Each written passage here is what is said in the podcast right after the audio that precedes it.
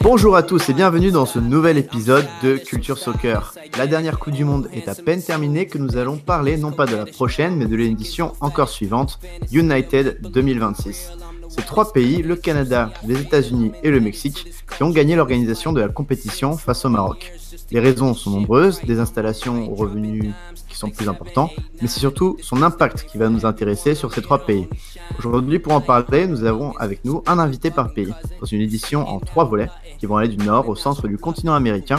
Et nous allons commencer tout de suite avec le Canada. Le pays n'est allé qu'une fois en Coupe du Monde, une histoire d'ailleurs racontée par Anthony de Varenne pour le magazine Le Carnet Opposé numéro 3 et on va pouvoir vraisemblablement participer à l'édition 2026. Pour en parler, c'est d'ailleurs Anthony qui me rejoint. Bonjour Anthony, comment ça va? Bonjour, ça va très bien. D'ailleurs, euh, on parle de Coupe du Monde. un, gros, euh, un gros bravo à, Simon là, qui a tenu euh, l'animation d'une vingtaine d'épisodes sur la Coupe du Monde sur camp opposé. Bravo à lui. La Coupe du Monde était sur Lucarne opposé aussi, avec euh, Simon Balachet en effet à la baguette. On espère que vous avez écouté avec nous cette édition. Et on a aussi avec nous Adi Raphaël, le gérant du blog MLS en folie. Comment ça va, Adi? Oui, ça va, et toi, Antoine? Moi, très très bien. On enregistre 3-4 euh, jours avant la, finale de la Coupe du Monde, donc euh, je suis très excité à l'idée de voir les Français, en tout cas, s'illustrer, si ce n'est euh, gagner, mais ça va très bien. Ça fait un bout de temps qu'on ne t'a pas eu dans le podcast. Et c'est le sujet parfait pour vous inviter, euh, pour t'inviter toi et pour en parler avec Anthony, puisque vous êtes tous les deux du Canada et du Québec plus, euh, plus précisément. Alors on va entrer dans le vif du sujet. déjà, la nouvelle est arrivée un jour avant le début de la Coupe du Monde. Dis-moi, on va commencer avec Adi. Est-ce que la nouvelle a été relayée dans les médias canadiens? Oh oui, euh, ça a été couvert euh, dans tous les grands médias, pas spécialement les médias sportifs, mais dans tous les médias au, Québec. Euh, je sais qu'il y a plusieurs personnes, dont moi, qui étaient debout à 6 heures le matin pour voir l'annonce officielle en direct. on voyait, il y avait beaucoup de, personnes sur Twitter, la communauté ben, québécoise sur, sur Twitter. il y avait aussi beaucoup de Canadiens, j'en ai vu plusieurs sur Twitter aussi. Donc, il y avait un certain engouement pour euh, pour cette annonce-là. Et en tout cas, à la fin, c'était euh, Twitter a même un peu, euh, un peu buggé après l'annonce parce que je pense qu'il y avait un peu trop de trafic. Et Anthony, tu penses que c'était que Twitter ou aussi les médias traditionnels qui sont plus généraux?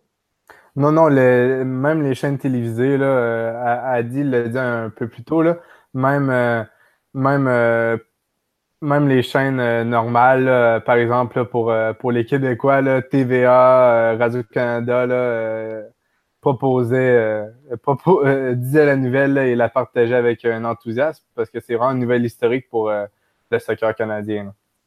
Et eh oui, car il y aura en effet que des matchs de poule avec la possibilité d'un match d'ouverture, puisqu'il, selon les dernières rumeurs, il y aurait eu trois matchs d'ouverture en même temps dans les trois différents pays.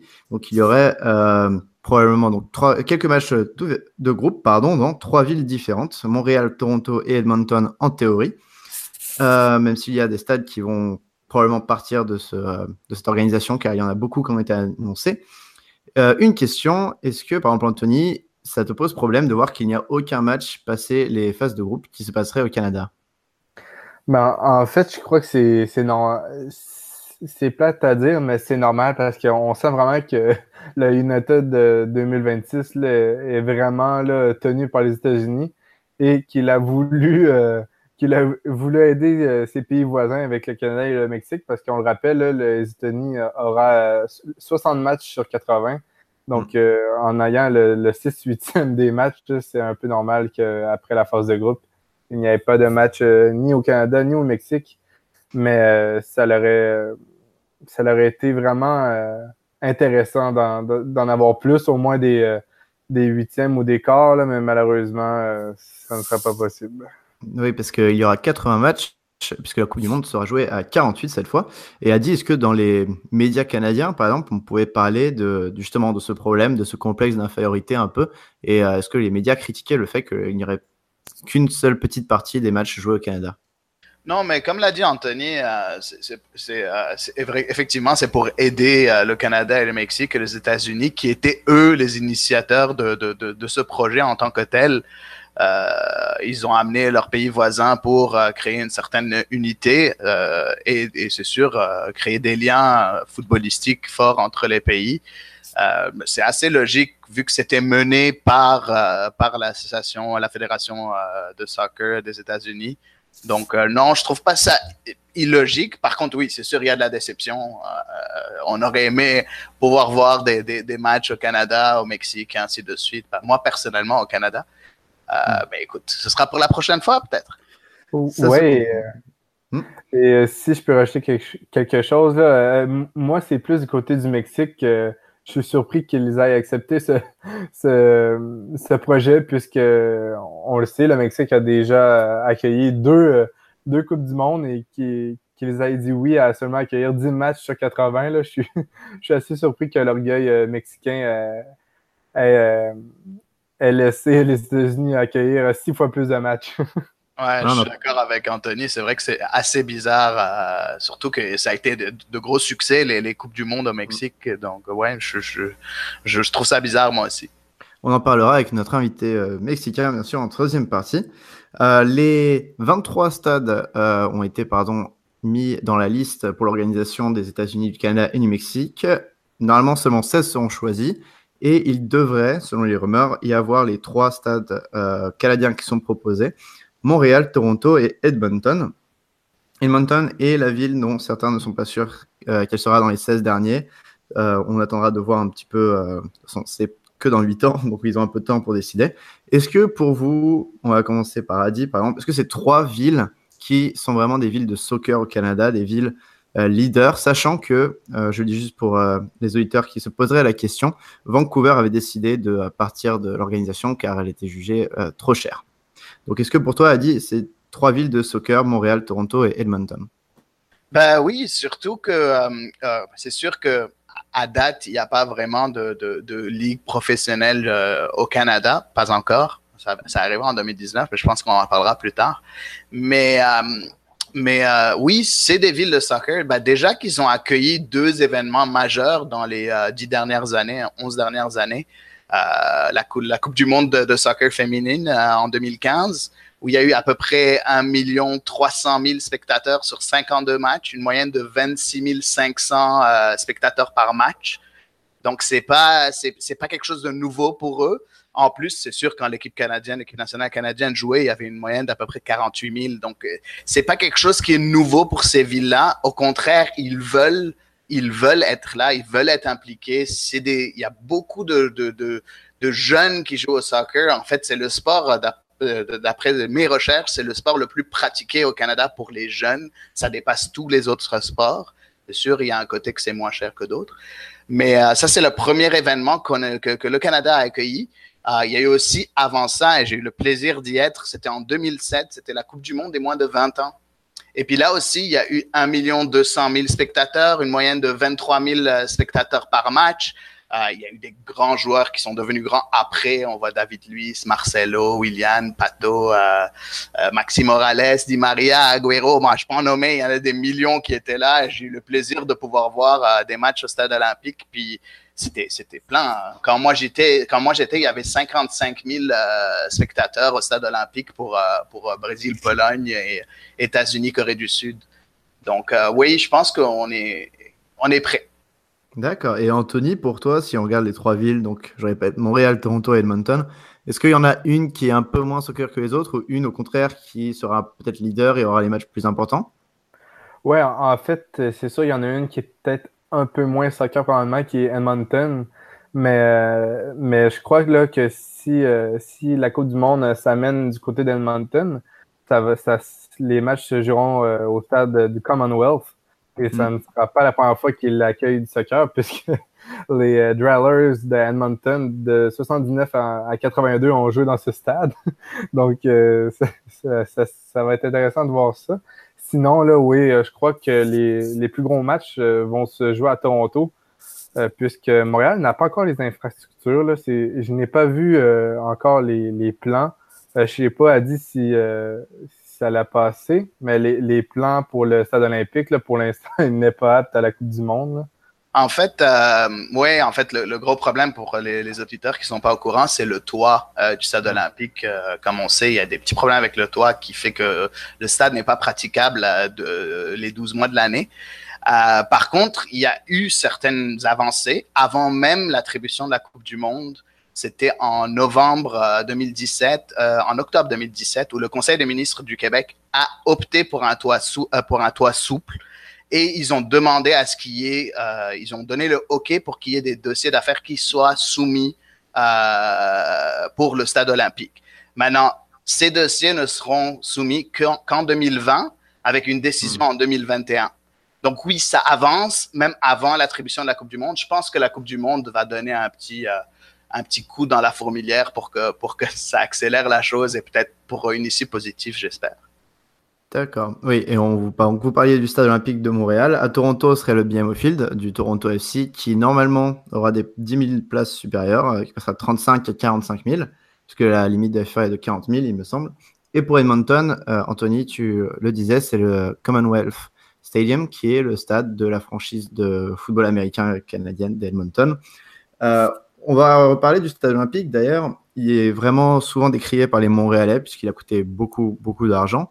Même moi, pour l'avoir visité, il faut le dire, à l'intérieur, ça sent quand même la grande enceinte un peu vieille euh, qui est assez loin des enceintes modernes de NFL qui pourrait y avoir aux États-Unis. Est-ce que pour vous, elle sera quand même capable d'accueillir euh, des matchs de Coupe du Monde? Et surtout, est-ce qu'il y aura une bonne ambiance dans ce stade olympique?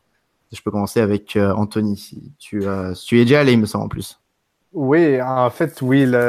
pour, ce qui est de l'ambiance, là, c'est sûr qu'il y en aura. Là. Je, me, je me souviens, moi, j'étais présent à la finale de CONCACAF Champions League entre euh, Montréal et, l'América.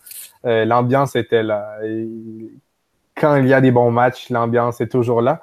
Cependant, là, il reste des questions sur euh, l'aménagement. Par exemple, le gazon, là, et même pas de niveau MLS. Je me demande s'il est de niveau USL. Donc, euh, c'est sûr qu'ils vont devoir investir dans, dans du gazon naturel parce que je crois pas qu'il y ait déjà eu du synthétique dans une Coupe du Monde.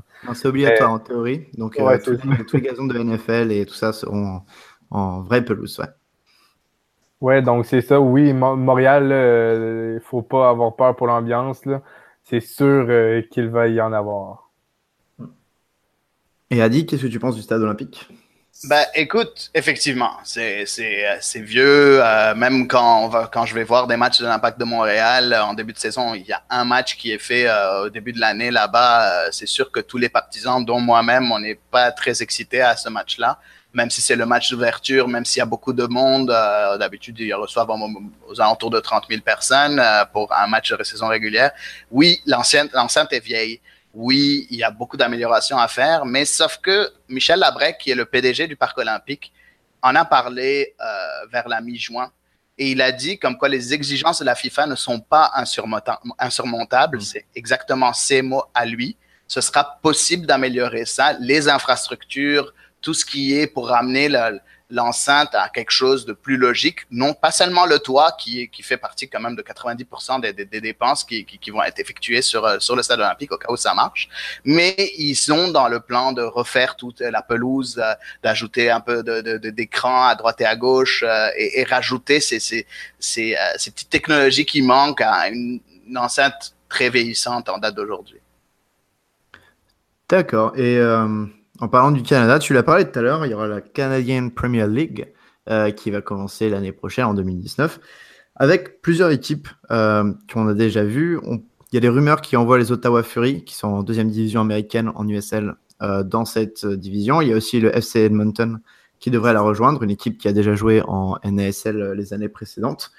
La Canadian Premier League, est-ce que pour vous, elle peut profiter déjà de la Coupe du Monde et puis surtout profiter de l'impact, comme tu disais, euh, qu'a le soccer sur les jeunes? Et est-ce que la Canadian Premier League peut vraiment gagner un statut de division 1 Je dirais pas légal de la MLS, parce que c'est compliqué, mais un, statut qui peut l'emmener à vraiment être compétitif. Anthony, qu'est-ce que tu penses, par exemple, de cette euh, nouvelle division?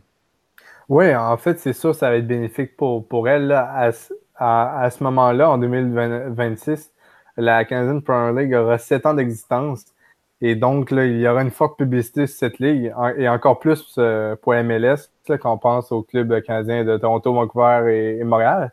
Mais pour revenir à la 15e Premier League, là, euh, si on, on, revient en arrière là, et on pense aux États-Unis avec euh, la Coupe du Monde de 94, là, on voit que ça a été bénéfique, ça a vraiment marqué euh, les esprits sur le sol américain. Lorsqu'on écoute, par exemple, Extra Time Radio, la, le podcast de la MLS, les, les animateurs en parlent, et en parlent avec de, de l'excitement. Ils étaient jeunes à ce moment-là.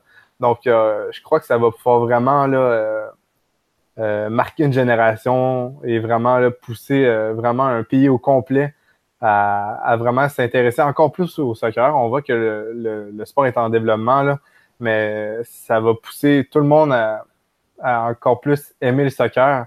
Et ça, ça va passer par la 15e Premier League. Je crois que autour de 2026, les, sporteurs vont affluer les, stades de, la Ligue. Et, par après, là, je crois que, par exemple, des joueurs euh, des joueurs internationaux vont peut-être être plus portés à aller à la Cousin Pearl League après avoir fait euh, leur tour dans une Coupe du Monde euh, qui, on le rappelle, aura 48 équipes. donc, une panoplie de joueurs voudront peut-être, pourquoi pas, rester au Canada par la suite. C'est vrai que, comme tu le disais, la MLS est née juste après la Coupe du Monde 94. Alors, pourquoi pas, pour la Canadian Première Ligue, profiter de cette année d'expérience? Qu'est-ce que tu en penses, Adi? Oui, effectivement. En fait, euh, ce qui est extrêmement intéressant avec euh, la, première ligue canadienne, euh, c'est que bah, déjà en premier, il y a déjà six équipes qui ont été annoncées officiellement, dont une il y a quelques minutes, Hamilton. Edmonton a déjà fait le saut effectivement. Et puis, juste pour anecdote, en fait, Fury a été pas officiellement, mais par, par, par erreur, a été annoncé par un des coachs d'une équipe rivale. Euh, donc, ça a fait un peu. Euh, ils n'étaient pas supposés vu qu'ils ont un contrat avec la USL. En tout cas, c'était drôle. a le temps de voir encore, mais euh, ça serait une grosse avancée en tout cas pour la Canadienne Première Ligue de shipper comme ça une équipe du USL. Ben oui, c'est sûr. Déjà que c'est une équipe établie, à part Edmonton, qui a été établie, qui a arrêté, ses, qui a pas, qui a pas joué cette année.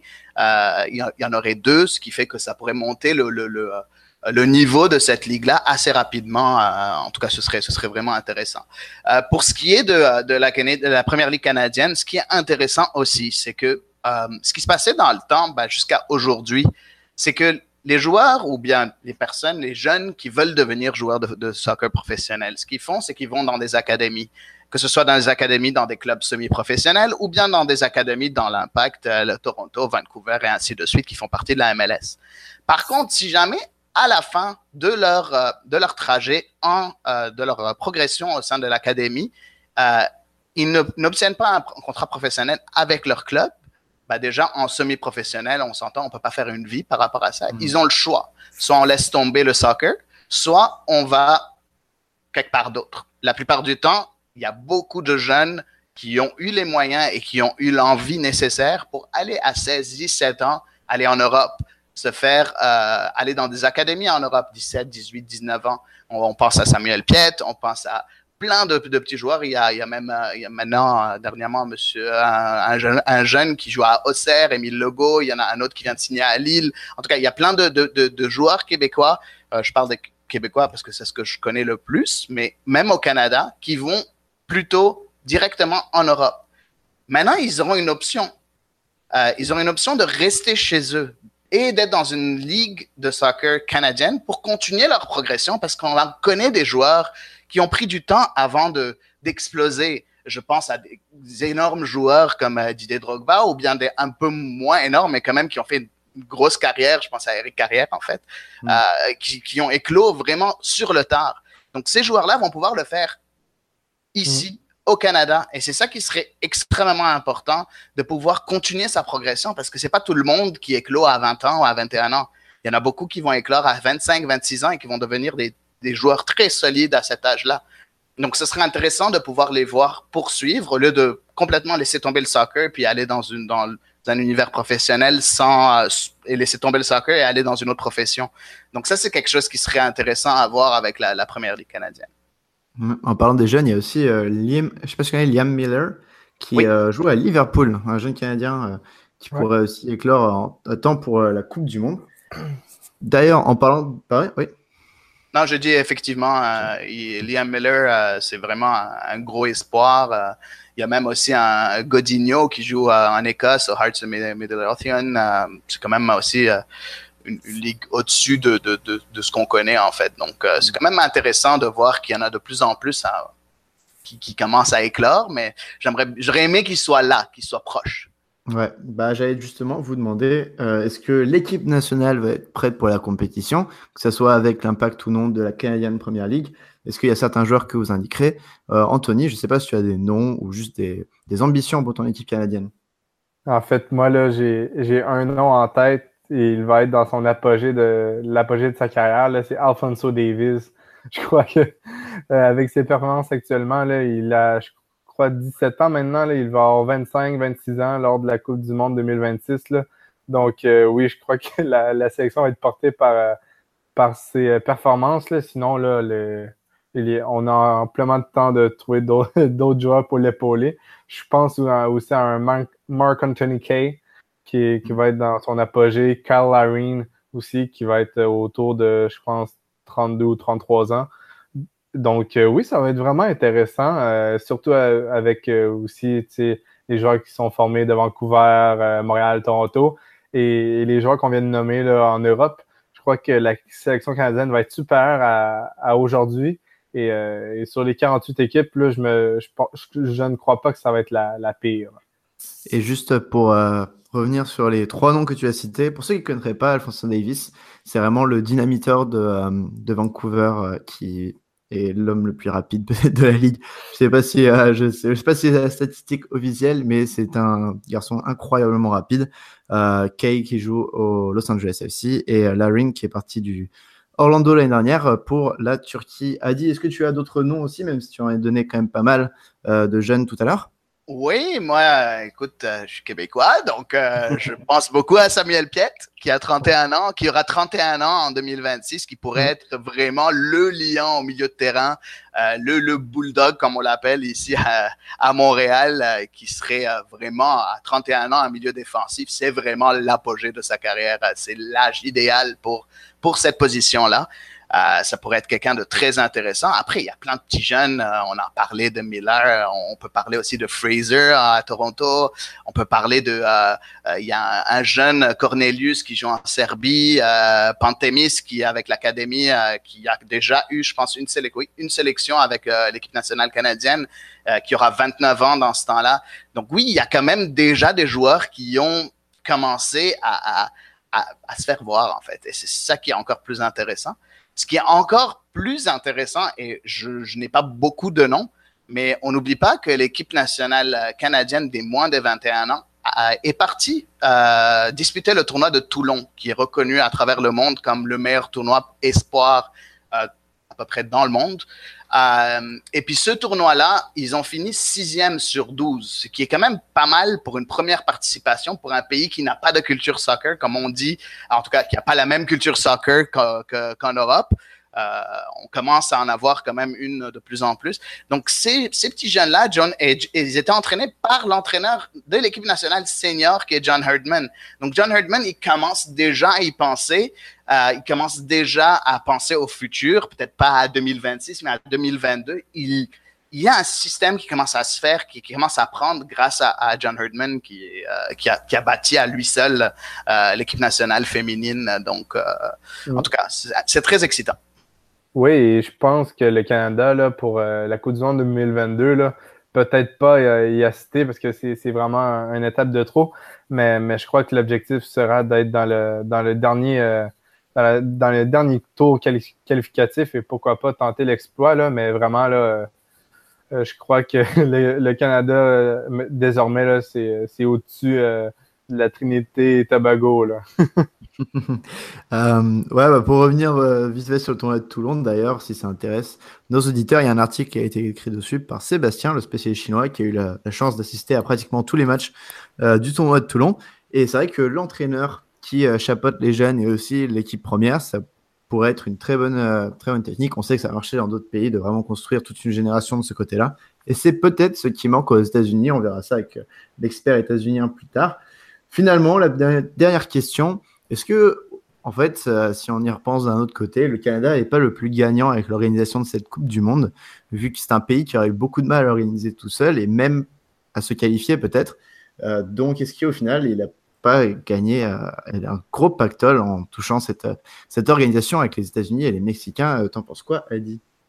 Euh, oui, effectivement. S'il y a un gagnant à, à, sortir de ces trois-là, effectivement, c'est le Canada. C'est une, une, chance énorme pour euh, le Canada, c'est une, chance énorme pour la fédération euh, et c'est une fenêtre d'ouverture énorme pour la ligue, de, soccer, la première ligue canadienne aussi, qui fait que oui, c'est, c'est, il faut en profiter. Il faut en profiter et, je pense qu'on va commencer à avoir, euh, comme Anthony l'a dit, je pense qu'on va commencer à avoir euh, euh, beaucoup d'effets positifs déjà dès, dès, les qualifications pour 2022. Euh, c'est, c'est, c'est, c'est que du bonus, c'est que, c'est que du bonheur. C'est, en tout cas, moi, moi, je suis vraiment super content et super excité à ça. Anthony, est-ce que tu as aussi les mêmes ambitions, les mêmes envies? Euh, non, moi, je crois qu'on est perdant avec seulement 10 rencontres. Non, non. Plus, sérieusement, non, c'est vraiment historique. On, est vraiment les plus gagnants. on, on, ne pourrait pas demander mieux, je crois, pour une première euh, pour une, première accueil de Coupe du Monde. Là. Ça va être euh, un retour à la Coupe du Monde après 40 ans. Je crois que déjà y participer, là, c'est on est déjà gagnant. Euh, parce que pour, euh, comme je l'ai dit un petit peu plus tôt, pour 2022, ça va être dur, là, mais euh, ouais, 40 ans plus tard, on va être de retour. Eh c'est génial, ce sera le mot de la fin, le Canada sera de retour. On remercie déjà Adi Raphaël, merci beaucoup. Je encourage tous nos éditeurs à aller voir son blog sur la MLS, MLS en folie, qui est très très détaillé. Euh, donc merci beaucoup Adi, ça fait toujours plaisir de t'avoir dans l'émission. Merci de m'avoir invité, ça fait plaisir d'être là à chaque fois. Et Anthony, on se retrouve pour les invités mexicains et états-uniens. Euh, et bien sûr, tes résumés MLS sont toujours euh, disponibles sur le carnet opposé. Donc euh, à tout de suite, Anthony. À tout de suite et merci Adi. Merci à toi. Merci. I got a bitch that look like left eye. And she be posted on the west side. She always say that that's the best side. So hold up, girl, I thought the best die. I got the gas, she call me Jethro. I hit my plug, on the west coast.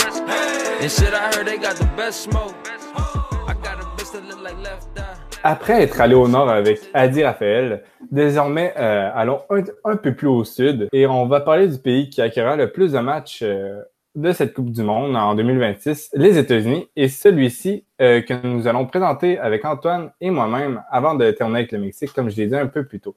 Donc, euh, cette Coupe du Monde a clairement une saveur américaine avec 60 des 80 matchs joués sur le sol américain. Euh, vous devez vous, poser la question comment la nouvelle a été prise? Eh bien, là, Antoine, on, peut constater la nouvelle a quand même été prise positivement. Hein? Oui, ça a été pas mal relayé en plus dans plusieurs médias et on s'y attendait euh, pas mal, euh, même s'il y avait quand même quelques doutes avant le début, puisqu'il y avait eu des problèmes avec euh, Trump qui poussait un peu et puis on se demandait si le foot aux États-Unis avait-il vraiment sa place, mais au final, c'est vraiment bien passé. Il y a eu un beau lobbying de l'instance américaine et ça paraît euh, plutôt bien. En plus, c'était un, dossier unique, comme on le disait, avec le Canada et les États-Unis. Donc, je sais pas ce que tu en penses, mais euh, ça a été plutôt bien réalisé et au final, c'est passé euh, très facilement.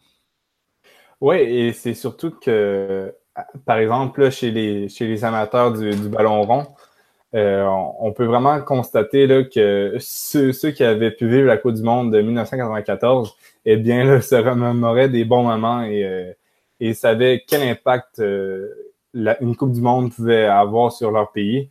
Et, et je crois que c'est vraiment cet élément qui, qui, a tourné en faveur euh, du positivisme, euh, vraiment là, qui tourne. Euh, je crois que qu'ils savent que ça peut vraiment impacter le pays, mais surtout la sélection dans les années futures. Et rapidement, là, pourquoi, pourquoi le dossier était bon? En fait, je crois que ce n'est pas encore ça pour 2022, là, mais pour, pour 2026, c'est assuré, assuré. Il y aura 48 équipes à cette Coupe du Monde. Et, euh, et je crois qu'avec euh, beaucoup, beaucoup de gros stades aux États-Unis avec euh, le football américain, je crois que c'était le, pays idéal pour, pour accueillir le, maximum de matchs. Oui, surtout que, comme on l'a dit, 94, euh, c'était très bon souvenir, surtout que c'est toujours la Coupe du Monde qui tient le record de, nombre de personnes qui sont allées voir les matchs, euh, alors que pour le moment, il y a, enfin, dans 94, il y a moins de matchs joués qu'aujourd'hui quand même, et ça aussi la meilleure euh, audience par match, c'était presque 70 000 à chaque match en moyenne, donc ça va être la même chose, je pense, voire plus en 2026. On a, comme tu as dit, la plupart des stades qui sont des stades de NFL, donc des stades qui dépassent allègrement les 60 000 places, qui ont même beaucoup plus loin parfois. Tu as trois stades où jouent des équipes de MLS, euh, Seattle, Atlanta et New England. Donc trois stades qui, verra, qui aura l'habitude de voir du soccer. Les autres, euh, il me semble d'ailleurs qu'ils sont obligés de mettre des pelouses euh, réelles et non pas synthétiques, comme il y a en NFL pour l'événement. Donc ça va être intéressant aussi de voir comment ils gèrent cela. Mais ouais, il y avait beaucoup de stades, euh, et en plus, plus de stades, plus d'audience veut dire plus d'argent. Euh, le dossier américain a quand même promis 11 milliards de retours à, la FIFA, alors que le Maroc en avait à peu près 4 ou 5. Donc euh, voilà, très bon, très bon stade, très belle installation. Peu de choses à construire aussi, vu qu'ils sont la plupart sont déjà là. le dernier, par exemple, Atlanta, s'est construit l'année dernière. Donc de très belles infrastructures. Et c'est pas étonnant que y a, je crois que c'est presque 70% des, des, membres du comité qui ont voté pour la candidature nord-américaine. Oui, et pour revenir au stade, là, on le sait, les, sports américains sont beaucoup tournés sur euh, l'expérience client. Donc, euh, les stades n'ont pas beaucoup de besoin d'investissement car, euh, ils se tiennent souvent à la fine pointe de la technologie pour ce qui est des stades de football américain dans la NFL. Mais vraiment, là, ça peut vraiment accueillir des grosses foules. Je pense à Dallas avec 80 000 personnes. Ensuite, là, rapidement, il y a le MetLife Stadium qui peut accueillir 87 000 personnes. Euh, plusieurs stades qui peuvent en accueillir 75, euh, mais le plus gros, c'est le Rose Bowl à Los Angeles, où est-ce que il y a souvent des, des événements, là, 92 000 personnes. Donc, ça, ça risque d'être euh, assez énorme comme foule. foule. Je crois qu'ils veulent que le, le, le, stade qui va ouvrir la, la, compétition là, en même temps que le Mexique et le Canada sera le Rose Bowl, parce que c'est vraiment un stade emblématique. Là. Oui, le plus petit est euh, seulement de 60 000. Euh, c'est Orlando. C'est vraiment pas mal comme, comme dossier. Et euh, par contre, on l'a pas dit, mais oui, pour le moment, il y a 17 stades qui ont été sélectionnés dans la candidature. Mais les États-Unis réduiront ces 17 stades à seulement 10. Donc, je ne veux pas faire trop de paris, mais je pense qu'ils en vont quand même quelques-uns en nord-est de l'Amérique pour pas avoir trop de matchs au même endroit. parce que ça, ça, serait quand même dommage que par exemple, si dans les Seattle, il n'y a plus rien dans le nord-ouest, ou s'ils enlèvent San Francisco ou Los Angeles, enfin, ils n'enlèveront pas San Francisco, mais s'ils enlèvent euh, un truc en plein milieu du territoire, ça ferait quand même un gros trou, et je pense qu'ils veulent que les voyageurs aient une expérience américaine qui soit un peu dans, tout le territoire. Euh, exact. Par exemple, un petit peu plus au sud-est, euh, je crois que ça va être un seul stade qui a été choisi entre Orlando, Atlanta et Nashville. Euh, sur la côte est également, là, je crois que je crois que oui, il y avait New York, Philadelphie qui était choisi. Également, Boston, ouais. Donc, il va, pour moi, là, il va y avoir des, euh, des stades qui vont être rejetés dans, dans ces endroits-là parce que c'est quand même des, des, lieux qui sont euh, à proximité. Ouais, et puis euh, bon, après, c'est mieux pour les équipes parce qu'elles voyagent moins. Mais c'est vrai que pour l'État américain, c'est pas terrible d'avoir juste une Coupe du Monde sur un côté. surtout quand on sait que le, le, sport est quand même beaucoup développé du côté ouest. Euh, on pense euh, voilà, tout la, Cascadia ou la, Californie. Ce serait dommage de ne pas avoir ces, zones-là. Oui, surtout, euh, c'est pas la, la, Coupe du Monde à choisir si, si nous n'aimons pas le voyage, parce qu'elle se joue sur un continent en entier. Mm, c'est vrai que de, de, Edmonton à Mexico City, il y a pas mal de voyages. Exact. Et pour la Ligue en, elle-même, la MLS, euh, je crois que les impacts vont être assez euh, phénoménales. Ça va être une ligue qui va être euh, arrivée à maturité avec plus de 30 ans d'expérience, oui. Donc, je crois que ça va vraiment ouvrir le marché international qui est déjà, qui commence à se développer. On, on, on a senti qu'en 94, je n'étais pas encore né, mais ça a vraiment créé un, un engouement national euh, et, ça avait fait des bonnes foules à l'ouverture de la MLS, mais là, on sent qu'en 2026, ça, va être les marchés internationaux qui vont être visés. Je ne sais pas si tu es du même avis que moi. Euh, oui, bah déjà, oui, pour ceux qui ne savent pas, la MLS a été créée en 96, c'est-à-dire juste après 94 et la Coupe du Monde. C'était un peu un deal avec la FIFA. Et oui, elle a été survécue au début parce qu'il y a eu cet engouement post-Coupe du Monde 94. Je suis d'accord avec toi et je pense qu'en fait, c'est plus un, un objectif pour la MLS d'être prêt en 2026. C'est-à-dire que en 94, il n'était pas né, mais en 2026, il faut qu'il soit, disons, stable. Il faut qu'il n'y ait pas de problème avec les franchises. Il faut que d'ici 2026, ce soit une, une ligue compétitive et sérieuse, euh, qui n'est pas le problème comme avec Columbus en ce moment ou ce genre de choses. Euh, il faut que ce soit une ligue qui paraisse sérieuse aux yeux de tous. Comme ça, elle pourra en effet conquérir les marchés internationaux et avoir plus de joueurs qui viennent. Ensuite, euh, et, mais comme disait Don Garber, le commissionnaire de la Ligue, il parlait, euh, on lui demandait ce qu'il pensait du fait que les États-Unis avaient reçu la Coupe du Monde. Il a dit, euh, j'y pensais même pas. C'était plutôt, il pensait plutôt à ce qui allait se passer si jamais ils ne recevaient pas la Coupe, parce que là, ça a été quand même tragique pour les US. mais je pense que le fait d'avoir la Coupe du Monde en 2026 va vraiment déjà progresser avec nationale, mais aussi la Ligue nationale. on voit, c'est vraiment beaucoup changé en, en 20 ans. La Ligue a vraiment énormément progressé. Donc dans 8 ans, elle pourrait être encore, meilleure et avoir euh, vraiment profité de cet événement pour attirer une nouvelle foule qui ne sont pas habitués au soccer. Mais pardon, je rajoute juste un truc. Euh, ce qui est génial, surtout, c'est en 94, quand la Ligue a commencé, euh, il y avait peu de gens qui s'intéressaient quand même au soccer. mais là, ça fait presque 20 ans que le soccer est l'un des sports les plus pratiqués par les jeunes, beaucoup plus que d'autres sports. Donc, on a toute une génération qui est née, qui depuis 20 ans joue au soccer, euh, pas forcément en club, parce qu'il n'y a pas beaucoup de licenciés, mais qui joue au soccer un peu partout dans le pays. Et d'ici 8 euh, ans, toutes ces générations sont quand même euh, déjà bien adultes, amèneront leurs enfants au stade, seront plus passionnés. Donc, on va avoir un vrai engouement pour cette Coupe du Monde, je pense, surtout si les États-Unis font un bon parcours. Oui, je suis d'accord avec toi. On en avait parlé un petit peu plus tôt avec le Canada que vraiment euh, ça allait pouvoir euh, euh, vraiment bien débuter la ligue qui, qui, serait encore toute jeune, environ 7 ans. Mais là, on sent qu'avec la MLS, ça, va être plus, elle, va être arrivée à maturité et les équipes vont vouloir, pourquoi pas, s'exprimer à, l'international grâce à grâce à cette Coupe du Monde. et pour parler de la sélection américaine qui, qui, qui va être finalement qualifiée en 2026 contrairement là, à, cette année en Russie, eh bien, euh, il va y avoir des joueurs euh, très performants, j'ai l'impression, si, euh, si la tendance se maintient, s'ils gardent le, même niveau qu'en ce moment. on pense, on pense là, au principal que tous les itch là, qui, qui risque d'être qui va être dans sa forme de l'heure, lui qui, qui aura à peine 27 ans. Ouais, et on ne sait pas s'il restera à Dortmund, puisqu'il est un peu pisté par tout le monde apparemment récemment. Mais c'est sûr qu'il sera un des leaders de cette équipe. Euh, il y en a d'autres, si Zach Stephen euh, réussit bien en Europe, par exemple, il pourrait être très bon aussi. Matt Miesga, pareil. Euh, Tyler Adams aussi. Il y a vraiment beaucoup de, de, joueurs qui peuvent être très intéressants s'ils grandissent bien. C'est le problème aux États-Unis. Souvent, il y a des bons jeunes, mais quand on regarde l'équipe euh, récente, que ce soit les Bobby Wood, euh, enfin Bobby Wood, ça va, mais Juliette Green, par exemple, aussi a eu plus de mal.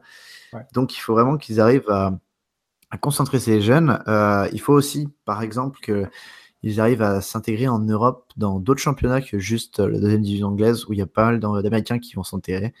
il faut vraiment qu'ils réussissent à, à, se développer à l'international, à devenir une norme. C'est-à-dire qu'on pourrait acheter de l'américain quand on pourrait pas acheter d'autres nationalités. Et il faut aussi, c'est un bon moyen, cette Coupe du Monde, de recommencer un petit peu au niveau de la formation. On sait que c'est assez mal fait, la formation aux États-Unis. C'est du pay-to-play, ça coûte beaucoup d'argent euh, aux ceux qui veulent commencer à jouer au soccer. Euh, je disais, il y a une génération vraiment qui. Euh, c'est un des sports numéro un dans les jeunesse, mais c'est au niveau des, jeunes qui jouent comme ça dans la rue, mais pas trop au niveau des licenciés. Il n'y a que 4 millions de licenciés alors qu'il y a 330 millions d'habitants quand même aux États-Unis. Donc, à mon avis, si cette équipe-là a de bonnes figure, euh, fait aussi un bon parcours en 2022. Ça pourrait être très bien aussi pour développer le soccer chez les plus jeunes. Euh, et ouais, donc il faut qu'elle réussisse sa Coupe du Monde en 2026. Il faudra qu'elle réussisse celle en 2022 aussi, qu'elle se qualifie déjà. Mais oui, il y a beaucoup de jeunes dans cette équipe euh, qui sont très bons. Je sais pas si tu as des noms, par exemple, toi, qui, qui t'intéressent. Ah oui, moi, c'est il y a Wesson McKinney. Euh, qui, qui, va être énorme, j'en suis sûr. Euh, Cameron Carter Vickers, qui, qui risque lui aussi d'être assez bon, là, lui qui appartient à Tottenham. Sinon, là, moi, un que j'ai beaucoup d'espoir en lui, qui, qui passe peut-être un peu plus sous les radars, c'est Josh Sargent. Euh, mm. Lui qui a fait une Coupe du Monde U20 là, magnifique. j'ai bien hâte de le voir là, lui qui, est parti du côté de Wolfsburg, si je me, si je me trompe pas.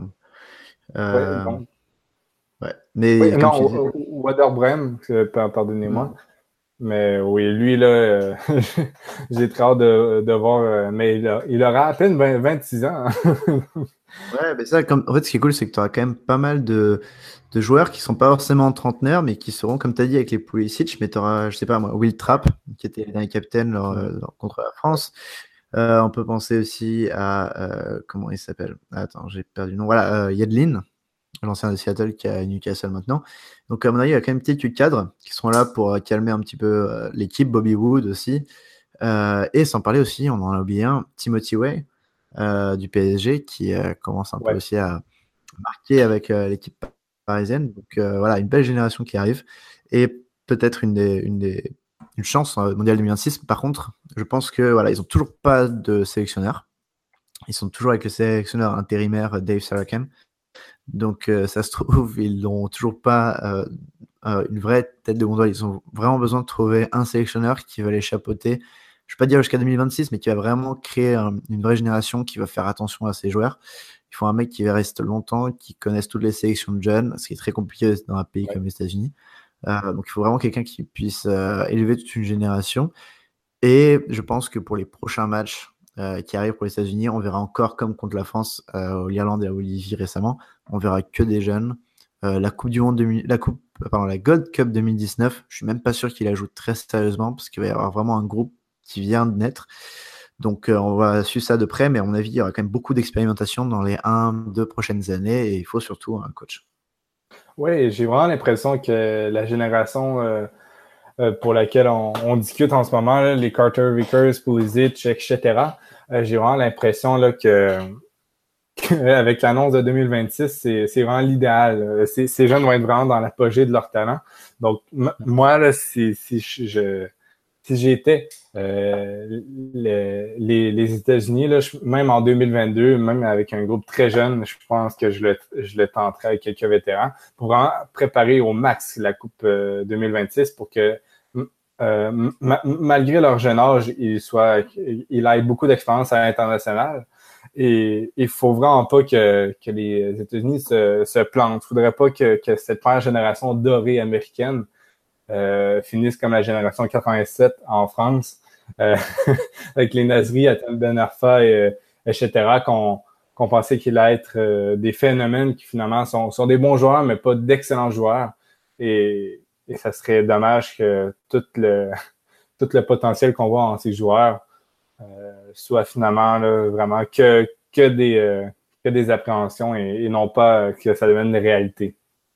Après, ce qui est bien, c'est que comme on a quand même 8 ans devant nous, euh, et ils ont déjà un peu enlevé tous les dinosaures de la compétition, ce qui est bien que 2018 a vraiment fait table rase, après avoir raté la, la, qualification pour la Coupe du Monde 2018, il n'y a plus aucun vieux joueur. Euh, ce qui est peut-être problématique aussi, mais vraiment plus personne. Donc, c'est-à-dire que même cette génération maintenant ne réussit pas, il y aura quand même, un, il y aura quand même beaucoup de choix. C'est-à-dire que personne n'a de place maintenant, à part peut-être Pulisic, Edlin euh, ou Stéphane. Personne n'a vraiment de place assurée.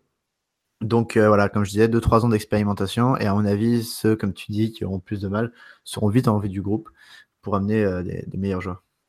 Oui, et comme tu l'as dit un peu plus tôt, là, la Gold Cup 2019 va vraiment être euh, synonyme de préparation pour eux, puisque j'ai l'impression qu'ils vont vraiment amener un, effectif très jeune qui, qui, euh, qui sera ses premiers matchs euh, officiels. Et, et, vraiment, là, pour le, ça va être très bien pour la qualification de 2022. Mais là, on s'écarte un peu pour revenir à, à 2026. Et, euh, et, vraiment, là, cette candidature de 2026 n'avait pas seulement des allures de sportif. On, sent qu'il y avait un petit peu de politique derrière avec, on le sait, un Donald Trump qui, euh, qui, est, qui est vraiment un, sketch en, en lui-même. Je sais pas euh, trop, toi, qu'est-ce que tu as pensé de ses réactions à quelques reprises?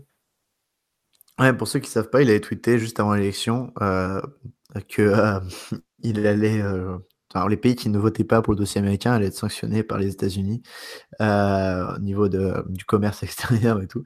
Euh, j'avoue que tu as le gouvernement qui a tout de suite démenti, hein, comme d'habitude, qui doit rattraper les gaffes euh, Twitter de, Trump. Mais je pense pas que ça ait joué grand-chose. Je pense que les États-Unis auraient quand même réussi à avoir le dossier. Peut-être que l'expert Hello du Maroc ne sera pas forcément d'accord avec moi. Mais je pense que les États-Unis ont quand même un dossier solide et que ça n'a pas grand-chose à voir avec Donald Trump, surtout que le dossier a été fait avant. ce qui explique aussi le fait qu'il y a le Mexique et le Canada. Certains pourraient dire Ah, bah, c'est une façon que Trump pense d'être sympa d'entendre la main aux Mexicains et aux Canadiens. En fait, ça a été fait quand même avant Trump, donc euh, rien à voir avec lui. Et je pense que bon, il n'y a pas grand chose euh, euh, qui est à voir avec Trump dans cette candidature. Je suis très, juste très impatient de voir en tout cas ce qui va se passer. et voilà, la seule chose qui peut relier Trump au soccer d'ailleurs, pour ceux qui ne savaient pas, son fils Baron joue au DC United dans les catégories juniors, je crois, il y a 14-15 ans. Euh, voilà, pour petite anecdote, mais oui, je pense pas qu'il y ait eu beaucoup d'influence euh, politique. Je sais pas ce que tu en penses, mais franchement, pour moi, c'était plus un dossier. Il y a probablement eu beaucoup de lobbying et beaucoup d'argent euh, versé, mais ça n'a rien à avec Trump, je pense. Non, mais c'est quand même drôle à voir que, que les États-Unis, Trump ne sera plus, ne sera plus président en 2026, là, mais c'est quand même drôle de voir que les trois se rallient quand, quand Donald de son prénom, avait, avait dit aux Mexicains qu'il allait construire un mur pour, pour ne pas accueillir de Mexicains. Euh, quelques jours plus tôt, ils, ils, insultent le premier ministre canadien à, cause de, des euh, disputes euh, en lien avec les échanges commerciaux. et, en, et pour ajouter à cela, qu'il traite plusieurs pays de, de pays de shithole, de trous du cul. Mm. Et, finalement, il va peut-être les accueillir là, huit ans plus tard. Il sera plus, bah, il sera plus président, de toute façon, même s'il se fait dire. Mais euh, ouais, c'est marrant de voir qu'il en a, enfin, qu'il était lié un petit peu à ce, coup du monde, parce que je vois absolument pas Trump s'intéresser au soccer. Excepté avec son fils. Ouais, voilà. Qui, on se doute, euh, devrait être euh, parmi la sélection, mais on ne sait jamais hein, dans, dans, le, dans le soccer, les choses vont vite. Ouais, tout peut arriver très vite. Euh, je ne sais pas si toi, tu avais d'autres choses à rajouter sur euh, la, les États-Unis et la Coupe du Monde 2026. Euh, non, je pense que pour le moment, tout est, tout est bon. faites vraiment attention à cette, cette équipe des États-Unis pour la World Cup 2019 qu'on suivra ensemble, ainsi que la Coupe du Monde 2022. Il y a vraiment des choses intéressantes qui se profilent. Euh, j'espère les voir, j'espère qu'il y aura de la stabilité. Et euh, vraiment, je pense que c'est un bon moyen, comme 2026, de mettre un bon coup de pied à, la MLS qui a beaucoup de problèmes quand même. Il faut qu'elle soit plus stable et aussi à la formation américaine pour qu'elle construise vraiment un engouement autour du pays. Donc euh, voilà, j'ai hâte de voir ça et hâte de voir comment les, choses vont se faire. Oui, moi de même, je crois que c'est la meilleure chose qui peut arriver à la MLS qui en 2026 là, sera, ne devrait pas avoir d'autres expansions pour un en, tout cas, pas, aussi souvent euh, qu'aujourd'hui. Vraiment, elle va vraiment être à maturité et je crois que rien ne peut arriver de mieux pour, la Ligue et même pour la sélection américaine qui, euh, on, on sentait, là, euh, avait pris, avait vraiment vécu un échec incroyable quelques mois plus tôt et désormais, là, on sent que, que tous les Américains et même, même les résidents de l'Amérique du Nord là, sont, sont bien contents de voir qu'il y a du positivisme et de l'optimisme dans les pensées. Donc, euh, c'est tout pour les États-Unis. On se, on se retrouve euh, ben, très bientôt avec le Mexique dans quelques secondes et notre ami Diego de l'Écran opposé qui est venu nous parler euh, de la, de la, du Mexique et de cette Coupe du Monde 2026. Merci. Parfait. got a bitch that look like left eye. And she be posted on the west side. She always that that's the best side. So hold up, girl, I thought the best die. I got the gas, she call me Jethro. I hit her but like shorty, let's roll. I hit my plug, he on the west coast. And shit, I heard they got the best smoke. On continue notre tour d'Amérique du Nord avec toujours Anthony de Varenne et avec Diego du site de Lucarne Opposé, qui est le spécialiste mexicain de notre site. Bonjour Diego, comment ça va? Eh ben, Salut, ça va bien, ça va bien, et vous? Très très bien, on est heureux de t'accueillir. On, va parler de ton pays qui donc, euh, on le rappelle, reçoit 10 matchs euh, de la Coupe du Monde sur les 80 et que des matchs de poule. Euh, on va commencer tout de suite avec surtout comment la nouvelle a été reçue au Mexique que ce soit dans les médias sportifs ou les médias plus généraux ah bah Déjà, je dirais qu'elle a été reçu de manière un peu pas anonyme, mais tu sais, comme on était en, avant Coupe du Monde, mmh. Les médias étaient bien plus concentrés sur la préparation du mondial, donc celui qui vient de se terminer, hein, que sur cette annonce. D'autant que finalement, il me semble qu'on était assez confiant pour la victoire de United 2026. Ensuite, elle n'a pas été, je pense, reçue de manière très très favorable. déjà parce que je pense qu'il y a une, on va dire une tendance sur les dernières années où recevoir euh, une grande compétition, que ce soit des JO ou une Coupe du Monde, euh, n'est pas forcément positif pour, pour euh, l'économie ou, ou pour tout ce qui est infrastructure qui parfois se perdent, etc. Mmh. Et puis surtout, là, le fait que bah, finalement, c'est assez, assez marrant cette, cette union, parce que ce qui se passe avec ce tournoi, c'est un peu ce qui se passe toujours dans les relations Mexique, États-Unis, Canada pour les Mexicains, c'est-à-dire que finalement, euh, bah, c'est des miettes pour les Mexicains. Hmm. Euh, et, je pense que bah, c'est finalement assez euh, représentatif de, ce qui se passe, en tout cas des relations entre ces trois pays. C'est marrant, hein, pile au moment de, de, la renégociation de l'ALENA, que, finalement le Mexique se retrouve avec peu de matchs. Mais il, le savait et il s'y attendait. Hein. Ouais, juste pour ceux qui ne savent pas, l'ALENA, c'est l'accord de des, de libre échange entre les trois pays, me semble, c'est ça? C'est ça, c'est ça. Voilà.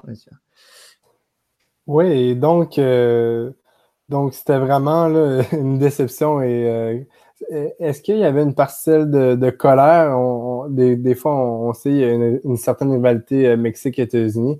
Est-ce que dans les médias ou même avec le peuple mexicain, est-ce que tu sentais une certaine colère euh, de juste recevoir euh, du match? Non, je dirais pas que c'est le, mot, c'est pas colère, parce que de toute façon, les Mexicains s'attendaient hein, à, à, ça. C'est pas une énorme surprise finalement. Non, plutôt une, déception liée à une espèce de euh, comment dire une, routine finalement et on, on, on s'attendait que ce soit comme ça et c'est un peu comme bon bah une nouvelle fois, euh, c'est comme ça avec les États-Unis. C'est comme ça que c'est un peu perçu. Tu vois, mais c'est pas de la colère, tu vois. La colère, euh, non, il n'y a, pas eu, a pas eu non plus de, tu vois, de déversement de haine. Euh, non, non.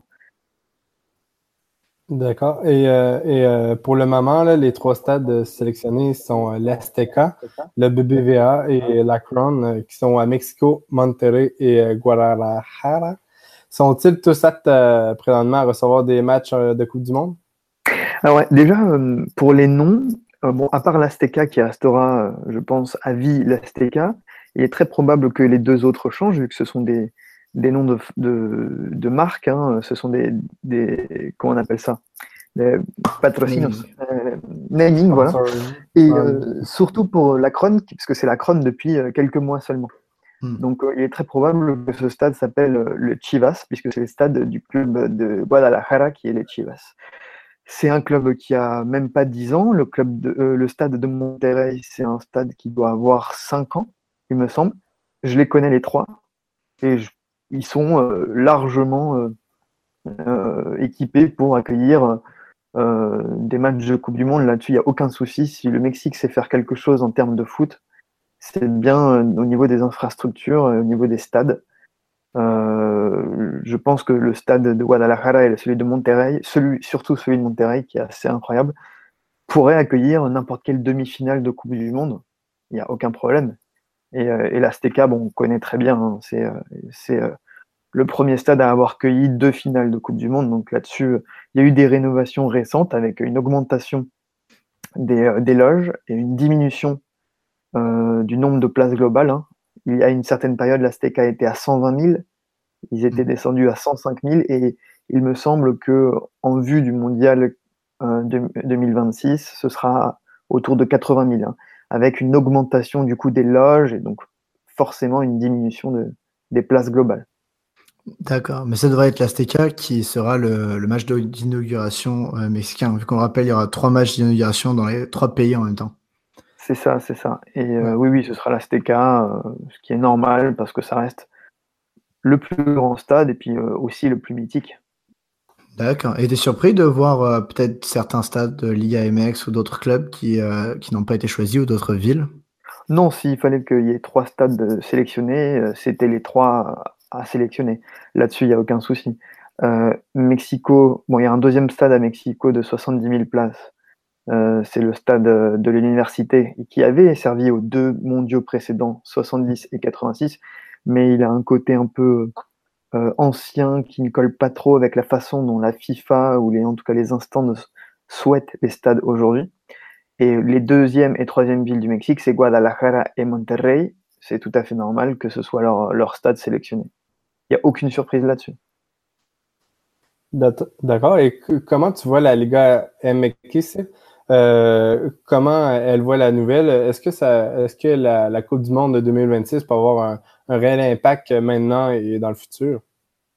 Bah, pour être honnête, je sais pas. J'ai pas vraiment vu de réaction de la part des clubs euh, directement ou de, part, de la part de, la Liga MX. Hein. La fédération, oui, a réagi euh, évidemment positivement, mais la Liga MX, euh, je n'ai pas forcément vu de réaction particulière.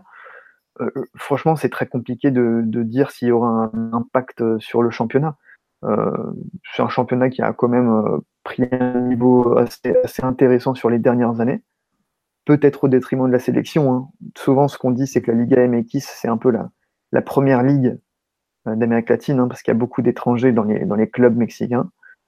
Donc, pour le moment, euh, de toute façon, la Liga MX se porte bien au niveau économique. Au niveau sportif, il me semble que c'est pas trop mal. Euh, donc euh, oui, pour le moment, il n'y a pas trop de, soucis à se faire. Ouais, c'est là où il y a une vraie différence avec les États-Unis et le Canada qui, eux, vont profiter de ce mondial pour vraiment développer leur, leur championnat, que ce soit à l'intérieur du pays ou à l'extérieur, et pour le faire connaître, alors que la Liga MX n'en a absolument pas besoin. et n'en a absolument pas envie, j'ai envie de dire. Euh, tu sais, souvent on se pose la question si le Mexique, euh, si on pourrait euh, vendre des, des, des, droits télé en Europe, etc.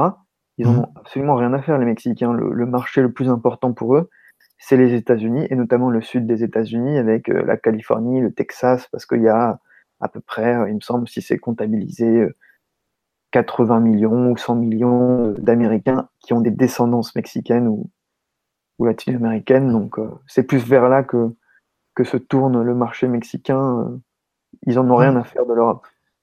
D'ailleurs, j'avais vu que l'équipe, euh, même l'Eltri, avait fait plus de matchs amicaux ou qualifications, tout ça, plus dans les États-Unis qu'au Mexique même, pour avoir plus grand revenu grâce au stade de NFL et tout. Et puis, et puis aussi parce qu'il y a une population importante. Tu as raison sur ce point. Ça fait une dizaine d'années que c'est le cas et c'est mm. très critiqué. Hein. c'est très critiqué parce que oui, euh, la fédération euh, génère beaucoup d'argent, ça c'est un fait. Euh, mais finalement, à quoi sert cet argent s'il ne permet pas à la sélection de progresser? D'accord. Et, pour ce qui est de l'équipe nationale, un petit peu plus tôt dans le podcast, avec le Canada, on a pu nommer des noms de, la prochaine génération aux États-Unis aussi. Pour ce qui est du, Mexique, a-t-elle une nouvelle génération à la hauteur? Et euh, si oui, est-ce que tu as des, noms pour nous? Bah, c'est compliqué forcément parce que c'est dans 8 ans. Hein. Euh, donc, euh, il, ça veut dire que c'est des gars qui aujourd'hui, maximum, ont 20 ans, 22 ans. après, ce qui est assez intéressant, c'est de voir que le Mexique a, disputé le tournoi de Toulon au mois de, de juin. Là. Ils sont allés en finale. C'était la meilleure équipe, clairement. Ils ont perdu en finale contre l'Angleterre parce que je pense que à un jeune âge, euh, c'est toujours compliqué de, de, s'opposer à une équipe euh, très physique et, difficile à manier. Hein. Mais euh, si tu veux des noms, bah, Irving Lozano qui était au mondial là en Russie, il aura peut-être 30 ans. Allez, dans, dans, dans 8 ans, il me semble qu'il aura 30 ans. Donc ce sera forcément un pilier de la sélection, parce que je le vois vraiment faire une grande carrière. Puis ensuite, là, on peut citer l'espoir de, de l'Américain, Diego Lainez. Là, il a 17 ans, donc euh, il sera probablement au meilleur de sa carrière euh, au moment de ce mondial. Après, voilà, évidemment, euh, on ne sait jamais de quoi une carrière peut être faite. Hein. Il suffit qu'il y ait un élément perturbateur dans ta carrière pour, pour tout changer. Hein. Nous, on connaît, on sait ce que c'est, hein, les Giovanni Dos Santos et Carlos Vela qui ont fait des carrières très très décevantes. voilà, je ne veux pas être méchant, mais qui partent c'est considéré comme un échec de finir à 28 ans en MLS, alors que tu as été promis à une très très grande carrière. Et on peut aussi citer Edson Alvarez et, et Jonathan, Edson Alvarez, qui est un défenseur de l'América, qui a joué le mondial. Et puis deux, deux gars de, des Rayados, donc de Monterrey, donc le club BBVA qui est sélectionné. Il y en a un qui s'appelle Jonathan Gonzalez, vous devez le connaître parce que pendant plusieurs mois, il y a eu débat, parce qu'en fait, il est né aux États-Unis, il me semble, euh, mais de parents mexicains, il a été question qu'il ne savait pas s'il allait jouer avec les États-Unis ou le Mexique. Finalement, il, portera le maillot du tri. Et César Montes, un autre défenseur central qui formera probablement la charnière avec Edson Alvarez. Voilà. Eux, ces joueurs dont je viens de citer le nom euh, auront 28 ans, je pense, au du mondial. Donc on pourra penser que ce sera eux les, piliers de la sélection. Après, voilà, hein. on est. Il y a les aléas de, des. Vous savez ce que c'est aussi, hein, les Josie Altidor euh, et compagnie. Mais après, le, ce qui est intéressant, c'est que la, par exemple, l'équipe américaine ou canadienne, on en parlait un peu avant, vont vraiment commencer à, à émerger pendant peut-être la Coupe du Monde 2022 ou dans les éliminatoires de celle-ci, puis en 2026 être un petit peu à l'âge de maturité parfaite, puisque par exemple aux États-Unis, on tourne vraiment une page sur les anciens. Mais par contre, le Mexique, elle, va garder un petit peu, enfin peut-être le même noyau par rapport à la dernière Coupe du Monde des 2022, par exemple. Bah, la dynamique n'est pas du tout la même. Euh, les mmh. États-Unis, ils sont face au plus grand échec de leur, euh, sur leurs 30 ou 40 dernières années, si je me trompe pas. Enfin, je veux mmh. dire, ne pas participer à un mondial, c'est quand même quelque chose de presque catastrophique pour la sélection américaine. Surtout mmh. quand tu te fais sortir par euh, le Honduras ou le Panama. Euh, et donc forcément, la dynamique n'est pas la même parce que le Mexique sort d'un mondial où ils ont été décevants, mais euh, pas catastrophiques. Donc il n'y a pas la notion de reconstruction que tu peux avoir avec les États-Unis. Et j'ai envie de dire la notion de construction tout court avec le Canada. Ouais. Donc une équipe qui, euh, qui sera sûrement pleine de, surprises en 2026.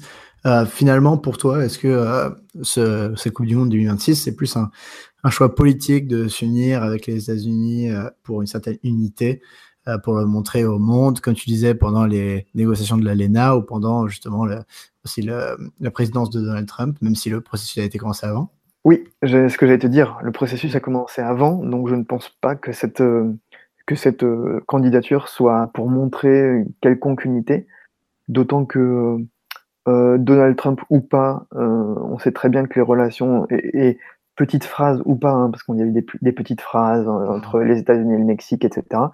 Mais quoi qu'il arrive, le Mexique et les États-Unis ont toujours été étroitement liés. c'est jamais des pays qui ont été en réel conflit dernièrement. Hein. l'économie, elle se porte. quand je dis l'économie, c'est les échanges continuent de fleurir entre les pays finalement, c'était plutôt des, des, euh, des petites, petites guerres de façade. Hein.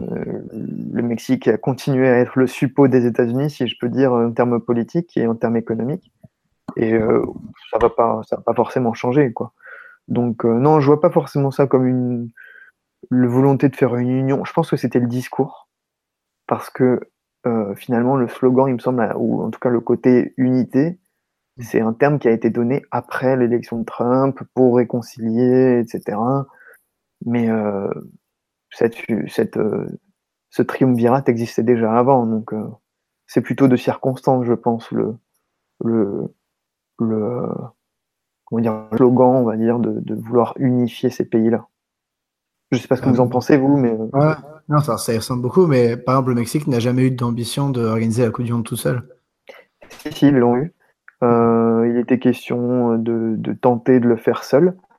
Euh, beaucoup de nouveaux stades au Mexique. Sur les dix dernières années, je pense qu'au moins la moitié des clubs ont, soit rénové, soit construit un nouveau stade. Toluca, l'América, euh, les deux clubs de Monterrey, les deux clubs de Guadalajara, Necaxa, Querétaro, Chiapas. Donc, en soi, il y avait eu une volonté à une certaine période. Ils se sont juste rendus compte qu'avec l'élargissement de la Coupe du Monde à 48, ça allait être euh, impossible, je pense, de, de, pouvoir euh, euh, faire une Coupe du Monde seule.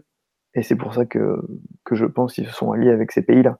Parce qu'en plus, faire une Coupe du Monde seule, ça implique de construire beaucoup pour une durée très courte parce que finalement, la plupart des infrastructures ne servent plus forcément après.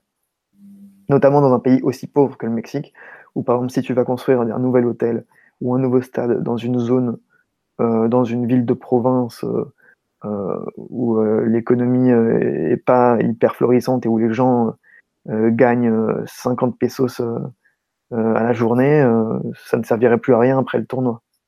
Mmh. Voilà.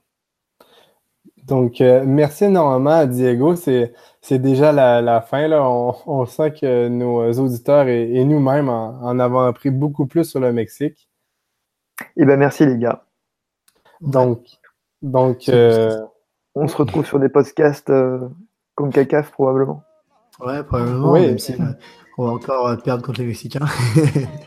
ben, je vous cache pas que je souhaite qu'un jour, quand même, un club de MLS puisse remporter euh, la Ligue des Champions de la CONCACAF. Ça voudrait dire qu'il y a de la vraie concurrence. Et ça, là, le championnat mexicain en a besoin. Parce que ça lui sert à rien de, de, se, de rester sur ses, sur, ses, sur ses certitudes. Voilà. Donc là, là on n'en était pas loin. Espérons que, que ça progresse. Exactement. On sent que la MLS arrive de plus en plus au. Euh, au niveau euh, des Mexicains, même si on sent que dans les matchs importants, les Mexicains ont toujours la solution. ouais. Donc, euh, c'est déjà la fin de ce premier podcast Culture Soccer post-Coupe du Monde. Encore une fois, nous remercions euh, notre invité spécial pour le Canada, Adi Raphaël, et encore une fois notre collègue Diego, expert Mexique de Lucan Opposé.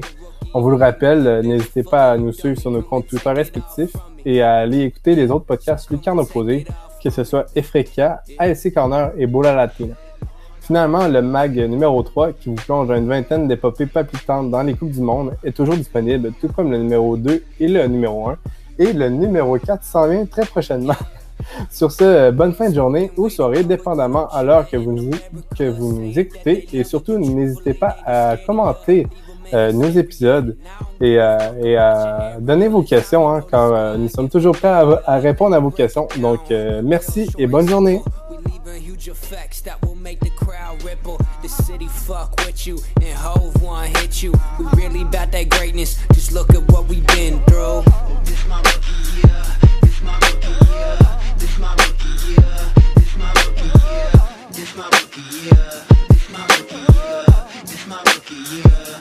my